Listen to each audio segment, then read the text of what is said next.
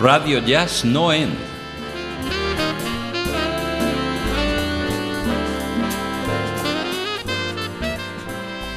Desde Valencia, el mejor jazz de la red.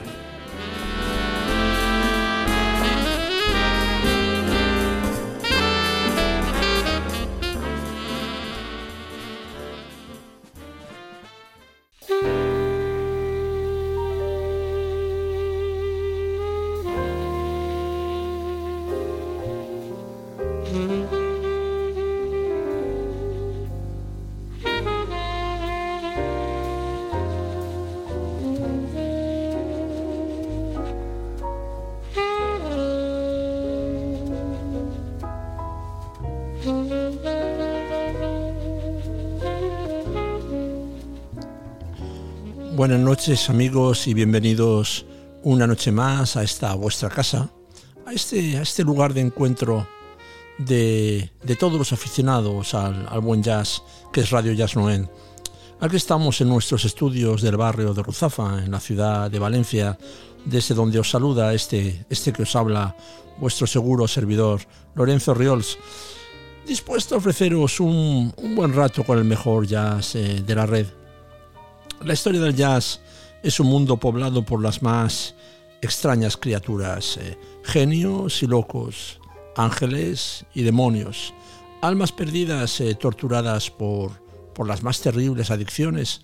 Por ello el jazz es mucho más que una música, es una historia increíble, es un universo eh, insondable que va mucho más allá de la mera experiencia musical y te atrapa y te captura y te pone frente a frente con lo mejor y lo peor que hay en el ser humano.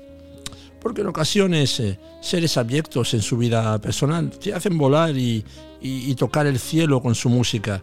Y sin embargo, otros eh, seres encantadores y bondadosos solo te ofrecen un panorama artístico árido y, y sin emociones. Hoy amigos vamos a revivir una de esas grandes historias que nos ha ofrecido el jazz. Una historia protagonizada por dos de esos personajes que se mueven entre lo divino y lo más oscuro que reside en el fondo del alma humana. Porque el trompetista y cantante Chet Baker y el saxofonista Stan Getz vivían en esa dualidad entre lo mezquino y lo sublime, entre, entre la gloria del arte más excelso y, por otra parte las adicciones, las envidias, incluso el odio. Viajad conmigo, viajad conmigo al año 1983. Cada uno de estos dos artistas tenían una larga carrera a sus espaldas. Stan había triunfado dos décadas antes gracias a las célebres y exitosas grabaciones de la, de la bossa nova y ahora se paseaba por, por, el mundo entero con sus quintetos, siempre con las rítmicas más exquisitas, ofreciendo su arte, su sonido que aspiraba a la perfección, rodeado de grupos estables por los que desfilaban, como os decía, algunos de los más, eh, más brillantes músicos del momento. Por su parte, Baker, tras aquel episodio, tras la rotura de su dentadura y tras un penoso proceso de recuperación, eh, se había refugiado en Europa profundamente degradado física y anímicamente, siendo adorado como una especie de figura, de figura legendaria construida sobre su propio proceso de decadencia, del que ya hemos hablado con anterioridad en nuestro, en nuestro programa y seguiremos haciendo en el futuro, porque es un personaje excepcional. Su vida era la de, la de un nómada, cuyo único objetivo era tocar cada noche, cobrar y drogarse. El arte era algo accesorio, pero, pero algunas veces llegaba. Y entonces se abrían las puertas del cielo. El público, entregado de antemano, acudía expectante a contemplar aquella, aquella figura trágica y atormentada, esperando que aquella eh, fuera una de esas noches no era la primera vez que se encontraban. En el pasado el destino los había unido fugazmente en el estudio o en el escenario. Eh, incluso llegaron a grabar un álbum juntos para Verbe, nada destacable, ciertamente. Todos esos encuentros habían tenido un nexo en común, y fue la mutua antipatía, la incompatibilidad que reinaba entre ambos, cada uno encerrado en sus mundos, cada uno en su adicción. En Baker la heroína, en Goethe el alcohol. Pero Stan Goethe, al contrario que Baker, siempre antepuso la calidad de su arte a todo lo demás y mantuvo una fructífera carrera profesional sin dejar que, que la hecatombe que fue su vida privada se reflejara en su música. Así que cuando Jim White, el representante de Chet Baker, propuso a ambos artistas unirse a una gira de 23 conciertos por Europa, ¿qué podía salir mal? Stan acogió la oferta con las máximas reticencias. Le iba bien con su banda, no tenía la necesidad de enfrentarse a una, a una experiencia que se le antojaba absolutamente indeseable porque su aborrecimiento hacia Baker era especialmente intenso. Aunque finalmente aceptó, había dinero de por medio y no podía rechazarlo así como así. Pero impuso las más severas condiciones. Viajarían por separado, pasarían las aduanas por separado, dormirían en hoteles diferentes, Incluso en el escenario solo coincidirían en un número limitado de temas. El resto del repertorio lo interpretaría cada uno de ellos por separado con la banda, con la banda de Goethe, con la rítmica de, de, La gira que arrastraría a estos personajes hacia el infierno de sus adicciones y sus más bajas pasiones, como os decía, constaría de, de 32 conciertos en, Europa y concluiría en Arabia, en Arabia Saudita. Tal vez este encuentro hubiera sido rápidamente olvidado por la historiografía jazzística como uno más perdido en el peregrinar de estos artistas. Pero ahí llegaron al rescate como tantas otras veces eh, las, eh, las emisoras de radio y de televisión europeas que eternizaron centenares de conciertos de grandes artistas del jazz americano y europeo desde la década de, los, de los 60, incluso de los 50. De hecho, la carrera tardía del saxofonista Stan no estaría prácticamente documentada si no fuera por, por estas grabaciones, en ocasiones de gran calidad técnica. Así que los conciertos de esta banda, de este encuentro del año 83, eh, concretamente el del 18 de febrero en Estocolmo, en Suecia, y del día siguiente en Baerum, en Noruega, fueron grabados por emisoras de radio y televisión locales y posteriormente editados en disco. Así que tenemos muy bien documentados aquellos encuentros. Respecto del concierto en Estocolmo, fue en su día editado en un solo LP por Sonet Records, uno de los grandes éxitos de aquella pequeña compañía independiente por el que eh, cobró 20 mil dólares más royalties que por cierto no compartió con nadie. Posteriormente Verbe editó la totalidad del material grabado en un set de tres discos compactos y además este concierto no solo se encuentra registrado en audio sino también en vídeo. Eh, y respecto del concierto de Noruega, fue también registrado y editado hace algunos años por Concord Records en un doble disco compacto con una calidad técnica extraordinaria.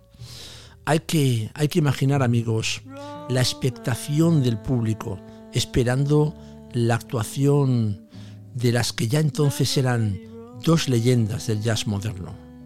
Cada uno, a su manera, era un gran artista, capaz de crear y de emocionar.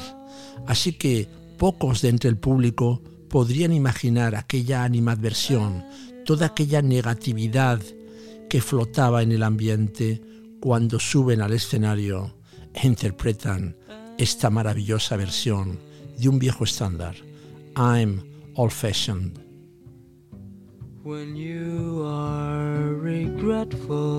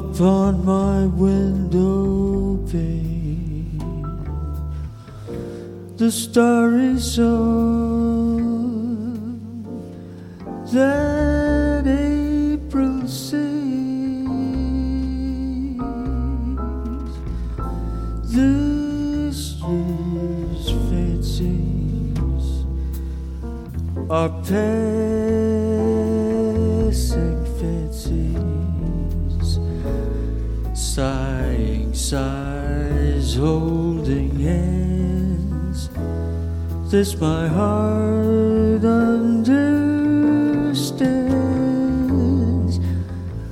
I'm old fashioned, but I don't mind it. That's how I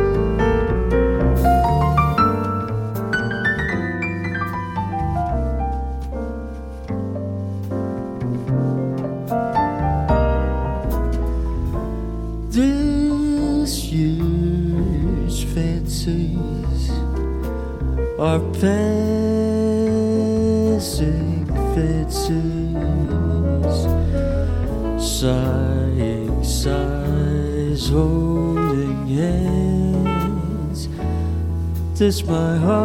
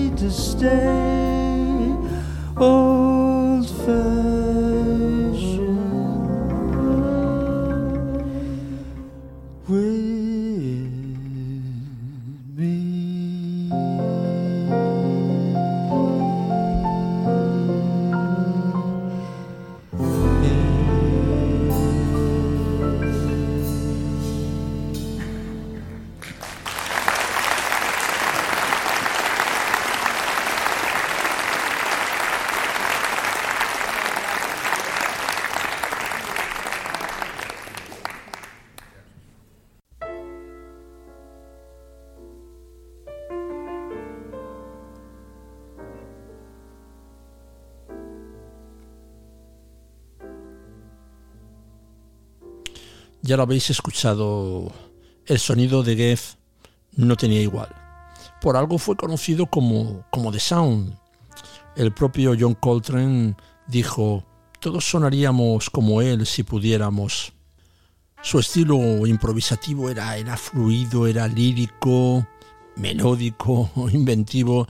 El pianista Jim McNeely, eh, pianista de estas, grabaciones que estamos escuchando, se acababa de incorporar a la banda el mismo día del concierto de Estocolmo.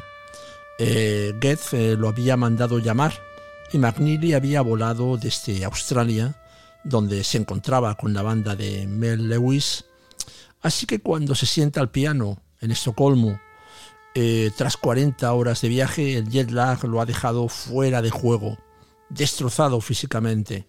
Sin embargo, McNeely recuerda que tan pronto como escuchó el sonido de Goethe, se sintió de nuevo como en casa, porque Goethe, eh, tal y como dijo McNeely, tocaba con una autoridad y confianza que era tranquilizadora. Baker, por su parte, había construido una irresistible imagen de, de fragilidad y vulnerabilidad.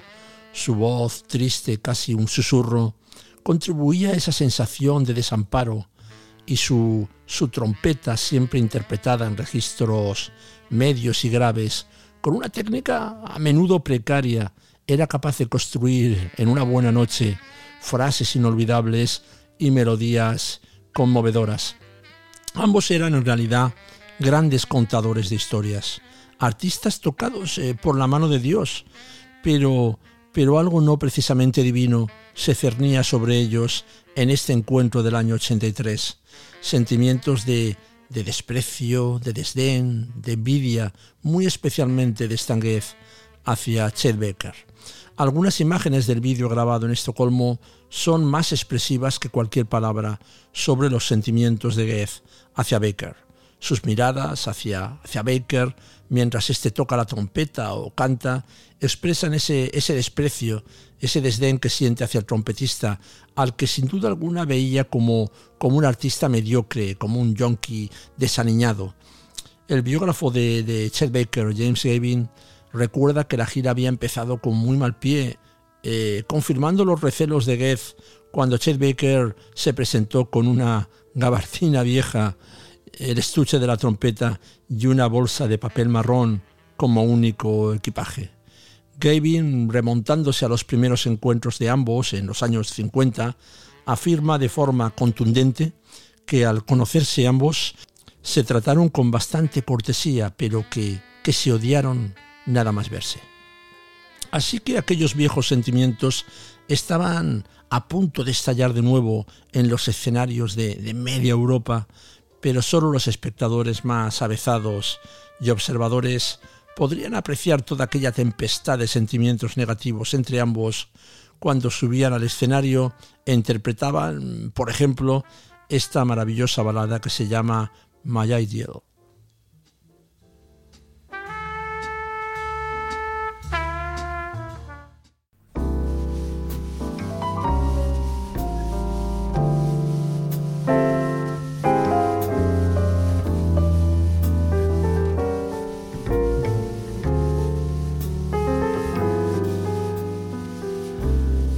Will I ever find the girl in my mind? The one who is my ideal. Maybe she's a dream, and yet she might be just around the corner.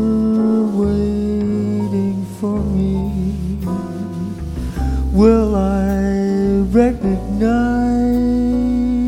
the light in her eyes that no other eyes reveal? Or will I pass her by and never even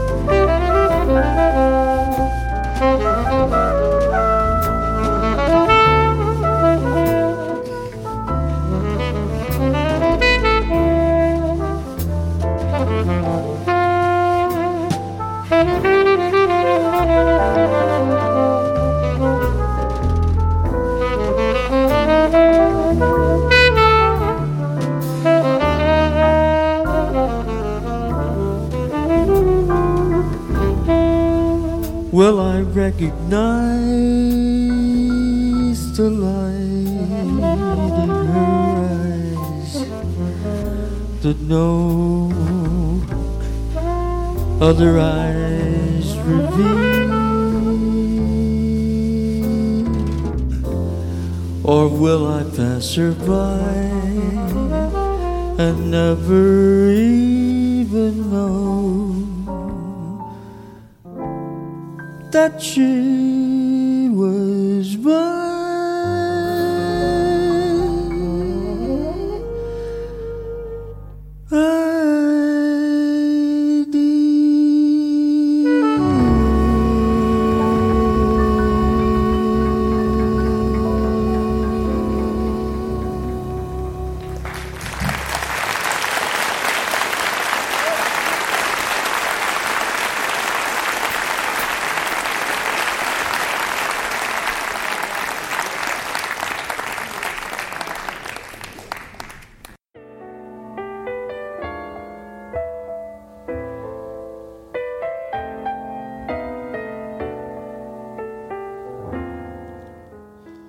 My Ideal, eh, bellísima, bellísima balada de, de la banda sonora de- del film, de la película eh, Sabrina.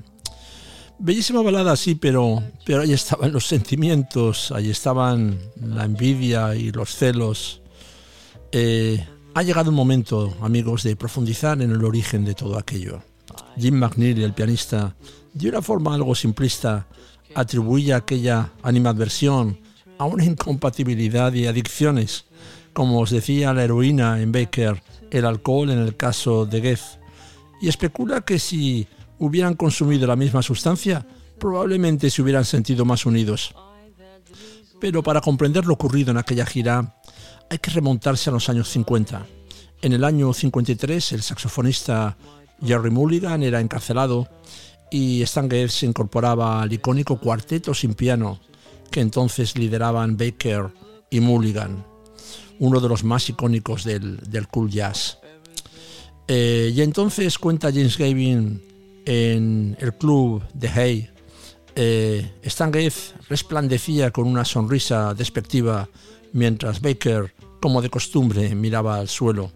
Además, en aquella época, el heroinómano era Stan y era Baker el que miraba con cierto desdén y desprecio a Getz, al que consideraba como un yonki asqueroso, en palabras literales de James Gavin, el, el biógrafo de, de Chet Baker. Ahora, en el año 83, se habían cambiado las tornas. Aquel encuentro, aquel encuentro del año de los años 50 acabó mal, porque los celos comenzaban a consumir a Getz y todo llegó a su fin cuando la banda tocaba en el club Black Hawk de, de San Francisco. Aquellas actuaciones del Black Hawk, según cuenta Gavin, terminaron a las dos semanas, frustradas principalmente por los celos. Se acababa de publicar un álbum de Chet Baker llamado The Chet Baker Quartet y la revista Downbeat le había concedido entusiasmada cinco estrellas con todo tipo de, elogios. En consecuencia, Chet Baker de repente se había convertido en la estrella de aquellas actuaciones en el Black Hawk. Y según, según dijo Carson Smith, Stan Getz no podía soportar que le quitaran protagonismo. Y al terminar la primera semana, eh, Getz volvió en avión a Los Ángeles y desde allí telefoneó al, al dueño del club, Guido Cascianti, asegurando que, que- había cogido un virus. Chet Baker llegó a decir de Stan que era un egomaníaco, que lo veía todo como, como una competición.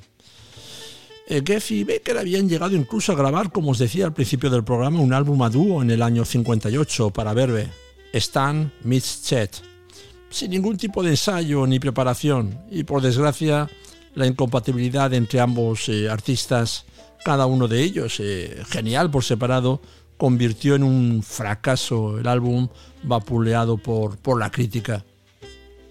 Así que con aquellos antecedentes, aquellos sentimientos multiplicados, eh, pues renacían en el año 83, cuando al saxofonista se le llevaban los demonios, tal y como relata Gavin en el primer concierto de la gira en, en Laren, en Holanda. Eh, Goethe no había contado sin duda alguna con, con, la extraordinaria devoción que el público europeo sentía por Baker. El pianista Yves Rochlin recuerda que, que Chet recibía muchos más aplausos que Stan.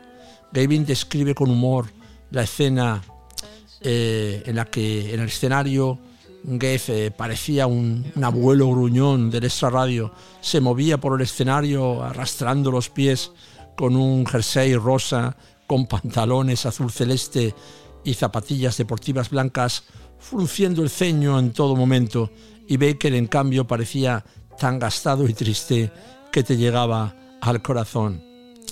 Jim White, el productor de la gira, afirma que, que Goethe era como un niño malcriado, inseguro y celoso del éxito de Chet. Pero desde nuestra perspectiva actual nos preguntamos cómo es posible que un artista de la talla de Goethe, que sonaba como, como ningún otro saxofonista había sonado antes ni probablemente sonará jamás, pudiera sentirse inseguro en el escenario. Alguien que en el escenario de Baerum, solo con su trío, podía hacer magia con esta sublime versión de We'll Be Together Again.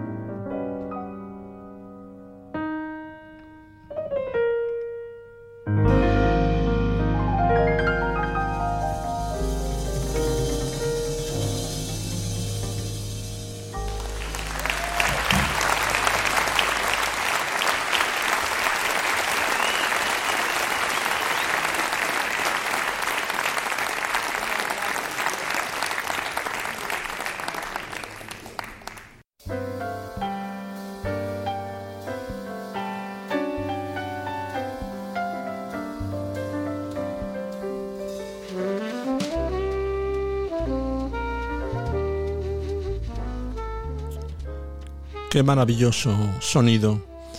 En el mundo del jazz ha habido tenores increíbles, verdaderas leyendas del jazz y de su instrumento, ante las cuales hay que, hay que inclinarse y rendir pleitesía. Coleman Hawkins, eh, Lester Young, eh, John Coltrane, por supuesto, Dexter Gordon o Sonny Rollins. Pero debo confesaros que, que mi favorito sigue siendo Stan Getz. Aun cuando su contribución a la historia del jazz no sea tan determinante o legendaria como la de esos grandes monstruos que hemos citado. Pero volvamos a aquella turbulenta gira del año 83, que tuvo también otras víctimas colaterales, en concreto los miembros de la banda de, de Stan Getz, y que tuvieron que sufrir noche tras noche las tensiones casi pueriles entre ambos, pero que amargaban y echaban a perder lo que hubiera podido ser un gran encuentro musical. Ahí estaba el gran pianista Jim McNeely, no solo un gran acompañante, sino un compositor y un arreglista excepcional, que brilló mmm, en la banda de Geff, pero también al lado del saxofonista Phil Hoods o en la big band de Mel Lewis y Tad Jones, y que a día de hoy sigue haciendo mucha y buena música. Al bajo estaba George Mraz, eh, gran solista y acompañante de infinidad de músicos y que, por cierto, protagonizó, eh, sin pretenderlo, una de las eh, penosas anécdotas de la gira, pues al parecer Mraz sufría en aquella época algunos problemas con el alcohol y según cuenta James Gavin, Geff intentaba ayudarle a abandonar ese vicio. La verdad es que no sabemos si Geff era la persona más adecuada para esa tarea. Y al parecer el, saxofonista llamó indignado al productor Jim White al enterarse de que Chet Baker había invitado a un coñac bajista. En fin, cualquier excusa bastaba para prender la mecha de los celos y, la animadversión de Geff hacia Baker. Y a la batería estaba pues Victor Lewis, al que escuchamos pues hacer maravillas al lado de Buddy Shaw en los 70 y después al lado de Geff y de muchos más. Tanto Mraz como Lewis siguen hoy en activo por fortuna, también McNeely como hemos dicho antes. Y estos tres grandes jazzmen tenían que sufrir los infantiles enfrentamientos y rabietas de estos dos, por otra parte, grandes artistas. La paranoia de Geff iba creciendo según avanzaba la gira, hasta llegar al extremo de reunir en una ocasión a los miembros de su banda y preguntarles qué tal era tocar con Chet Baker. Les propuso incluso que si no estaban cómodos tocando con él, le pediría a Jim White que buscara otra rítmica que acompañara al trompetista. Aquellos tres grandes músicos no estuvieron dispuestos a pasar por aquello, según cuenta McNeely, y le dijeron a Geff que se sentían muy felices de tocar con Baker, porque verdaderamente disfrutaban de su trabajo, y el propio pianista recuerda lo bien que tocaba Baker, teniendo en cuenta la situación. Así que esta y otras cosas tenían verdaderamente obsesionado y disgustado a Geff, un disgusto que llegaba a su cenit cuando escuchaba la ovación que todas las noches invariablemente recibía Baker al interpretar aquella eterna balada que se convirtió casi en un himno para el trompetista, ese tema que hacía que el mundo se parase ante aquella representación viviente del desamparo y la tristeza, aquel tema que se llama My Funny Valentine.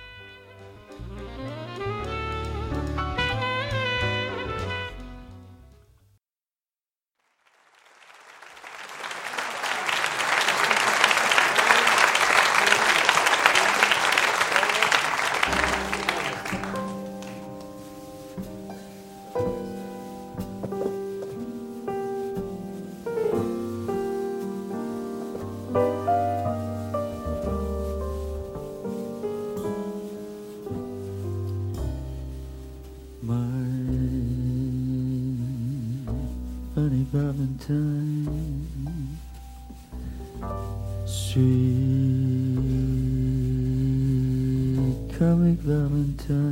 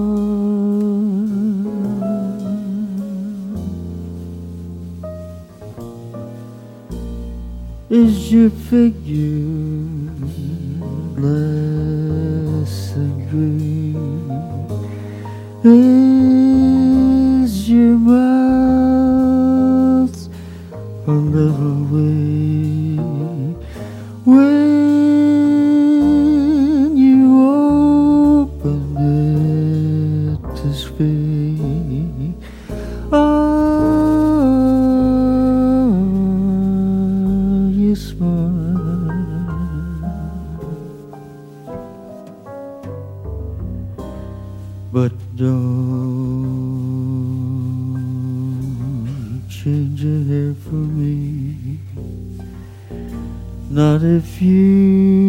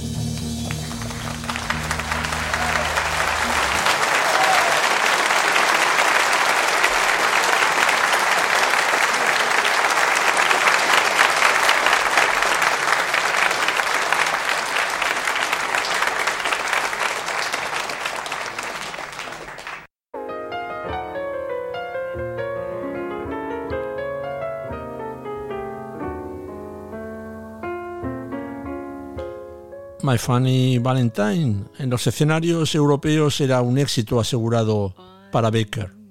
Y aunque el propio solo de Goethe en este tema que acabamos de escuchar es algo, es algo verdaderamente extraordinario, nada podía eclipsar el aura irresistible de, de ese Baker, cuya, cuya voz y su trompeta pues eran un doloroso lamento, con el que el público conectaba, conectaba de inmediato.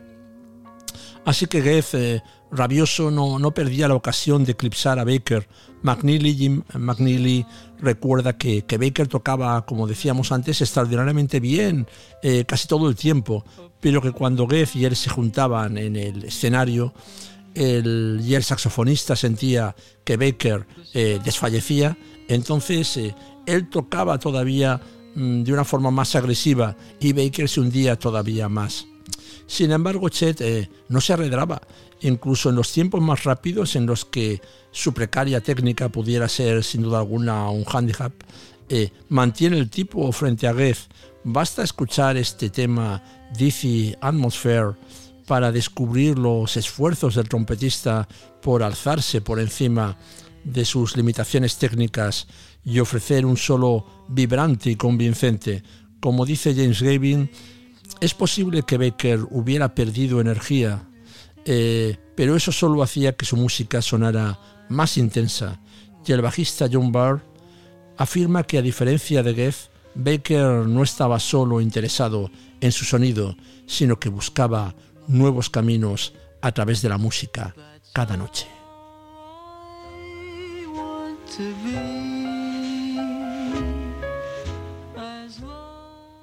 Thank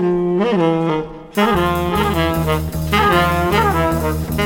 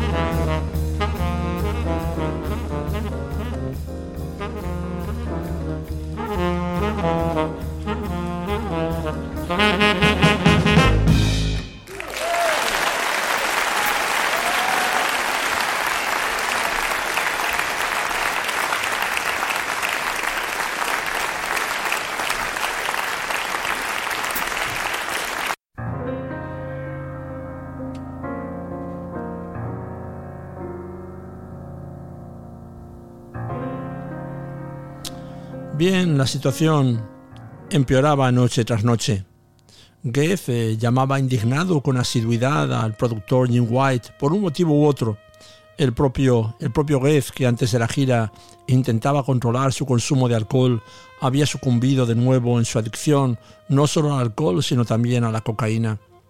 Esta caravana maldita seguía su, su camino por las ciudades europeas, pero la explosión final llegó Tal y como relata el biógrafo de Geff, eh, Dave Jelly, cuando la gira llegó a Arabia Saudita, Chet Baker había hecho un buen acopio de heroína para introducirla en un país cuyas leyes antidroga eran las más duras del mundo. Cuando Geff se enteró, montó, montó en cólera y según relata el batería Victor Lewis, se apoderó de la droga y la tiró por el retrete. Y a continuación llamó a Jim White y le dijo, o Chet o yo. Así que, bueno, pues eh, a White eh, no le quedó más remedio que, que, apartar a Baker de la gira, pagándole, no obstante, el resto de los conciertos. Dicen que Chet eh, comentó sobre este penoso incidente que le indignó. Ojalá pudiera echarle a Geff el mismo maleficio que le eché a John O'Grady, refiriéndose al policía de narcóticos que se había convertido en el azote de los artistas adictos en los años 50.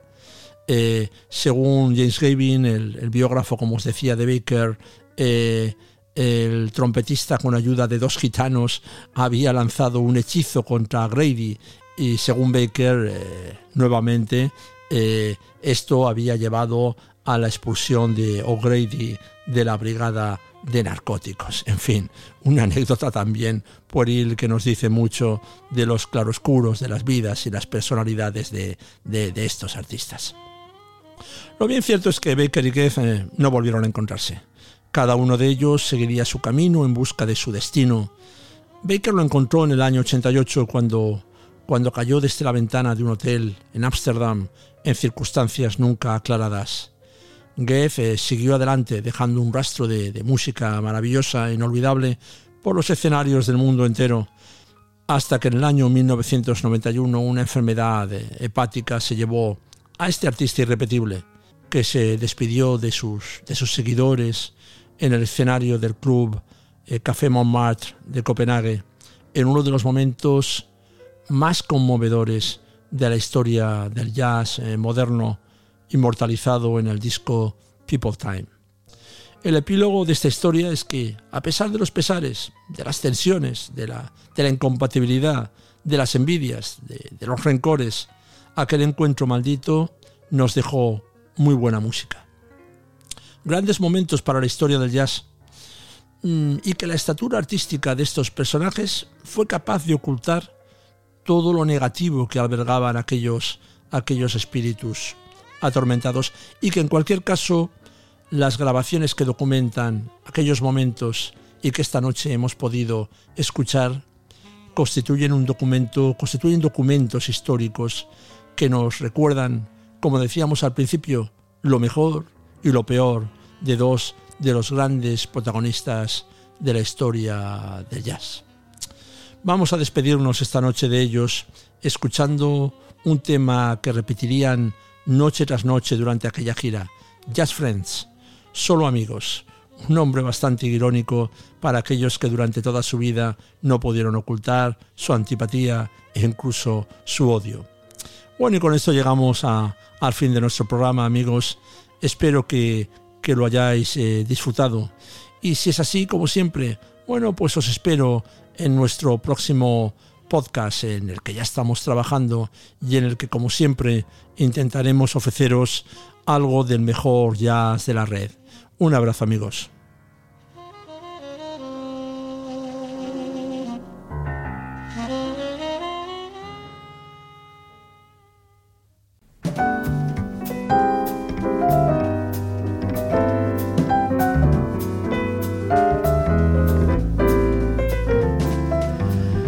Just friends, lovers no more. Just friends, not like before. To think of what we've been, not to kiss again. Seems like pretending it isn't the ending. Two friends drifting apart. Two friends, one broken heart. We love, we laugh, we cry. Suddenly love died. The story ends, but we're just friends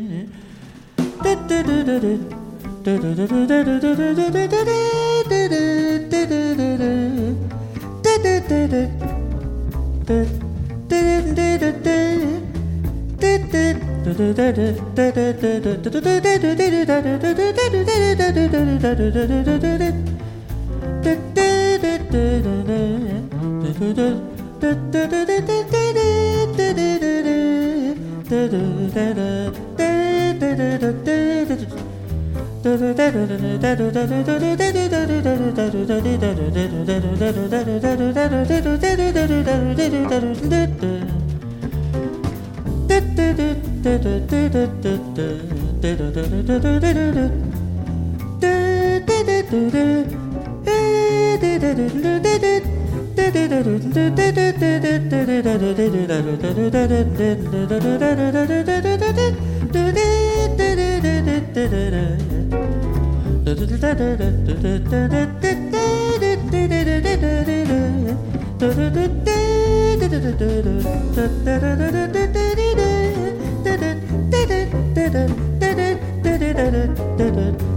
da da da da da da da da da da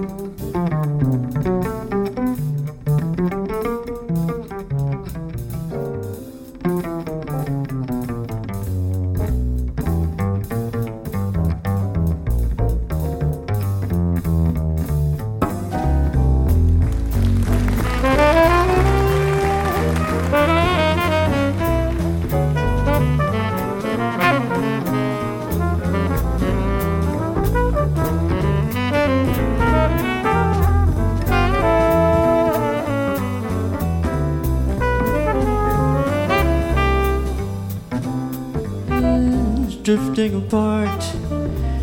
Two friends, one broken heart. We loved, we laughed, we cried. Suddenly love died. The story ends, but we're just friends. The story